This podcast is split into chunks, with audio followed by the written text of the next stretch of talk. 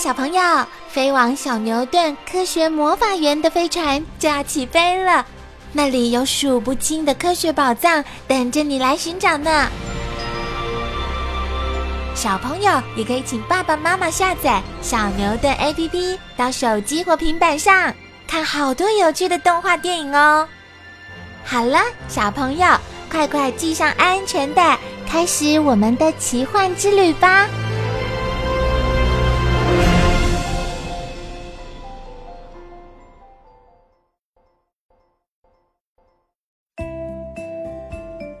观察站。鬼灵精怪的毛毛虫，通常我们将蝶类和蛾类的幼虫称为毛虫。毛虫是由卵孵化而成的，之后还会形成蛹，最后再羽化为成虫。最明显的例子就是丑陋的毛虫会变成美丽的蝴蝶。毛虫从形成蛹到羽化为成虫之间需要一段时间，可是大自然中的一些敌人，像是食虫鸟、胡蜂。寄生蜂、蜘蛛、蜥蜴，甚至蛇等，随时都会夺去毛虫的生命。可怜的毛虫，既没有长腿可以跑，又没有翅膀可以飞，更没有坚硬的外壳可以保护柔软的身体。它们真的只能坐以待毙了吗？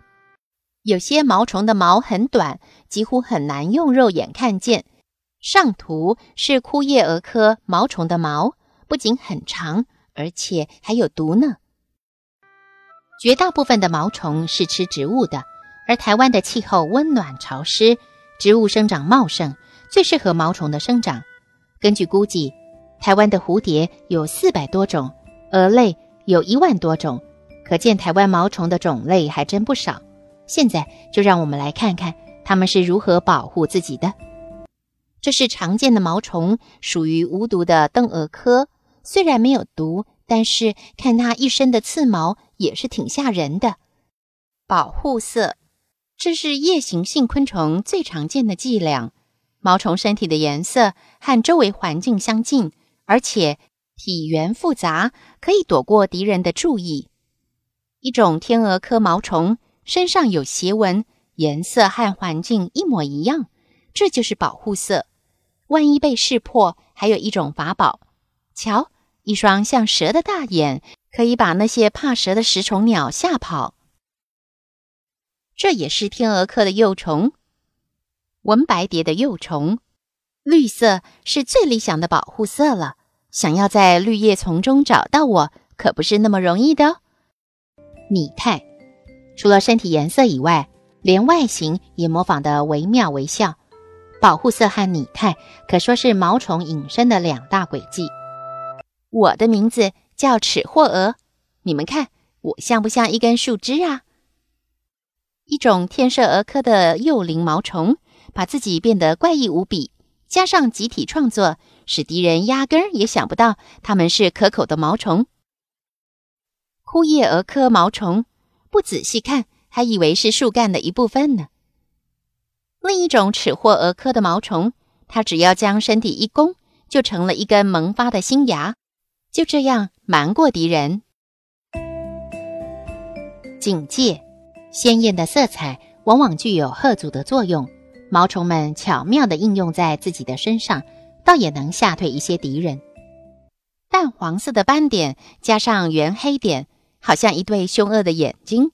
叶蛾科的幼虫就是这样把敌人吓跑的。不要过来，我们可是不好惹的哦。快要化蛹的红尖粉蝶毛虫聚集在一起，形成鲜艳的警告色。其实这也是装的。圆形的眼圈、黄色的横斑，加上艳丽的色彩，往往对其他动物构成一种威胁。很显然的，华斑蝶的毛虫也深深了解这个诀窍。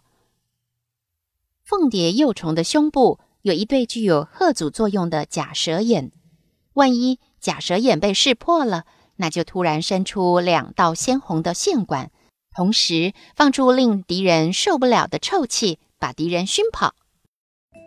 毒毛含有毒液的刺毛会使人的皮肤引起过敏反应，产生刺痛、奇痒的感觉，这可是有毒毛的毛虫最得意的杰作。小朋友最好别惹这种身材短小的毛虫，它们是属于刺蛾科的毛虫。只要我们的皮肤触到刺毛，立刻会像被火烫到一般疼痛哦。枯叶蛾科的毛虫一般都有毒，看它的样子就是不好惹的，对不对？这是雨伞节毒毛虫，一般毒毛虫的颜色都很艳丽，目的是在警告敌人不要靠近。我是毒蛾科毛虫，千万别碰我哟，不然包你又痒又肿。其他，除了前面说过的几种方法外，毛毛虫也会利用装死、喷臭气等等方式来躲避天敌。天射蛾科毛虫装出一副死相，使敌人没有胃口。装死不成，那只好从尾巴伸出线管，再放出臭气，那就 嘿嘿。一种天蚕蛾科的毛虫，长满水蓝色的纤毛，一副不易吞食的样子。别吃我哟！